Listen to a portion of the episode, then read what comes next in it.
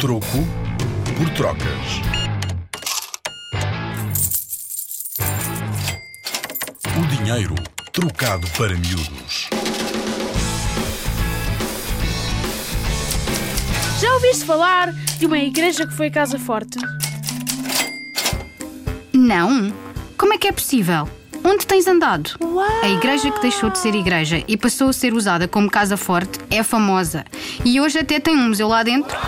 Então é assim. A igreja de São Julião, que deixou de ser igreja e que foi construída depois do terremoto de 1755, é onde fica hoje o Museu do Dinheiro. Há uns anos, o Banco de Portugal, o dono do Museu do Dinheiro, precisava de espaço para guardar dinheiro e muitas, muitas barras de ouro. Então, fez uma proposta e conseguiu comprar esta antiga igreja. Claro que a história deste lugar não é assim tão simples e há muito mais para contar. Mas fica para outro dia. Com a Rádio Zig Zag e o Museu do Dinheiro, vem ouvir dinheiro como nunca o viste.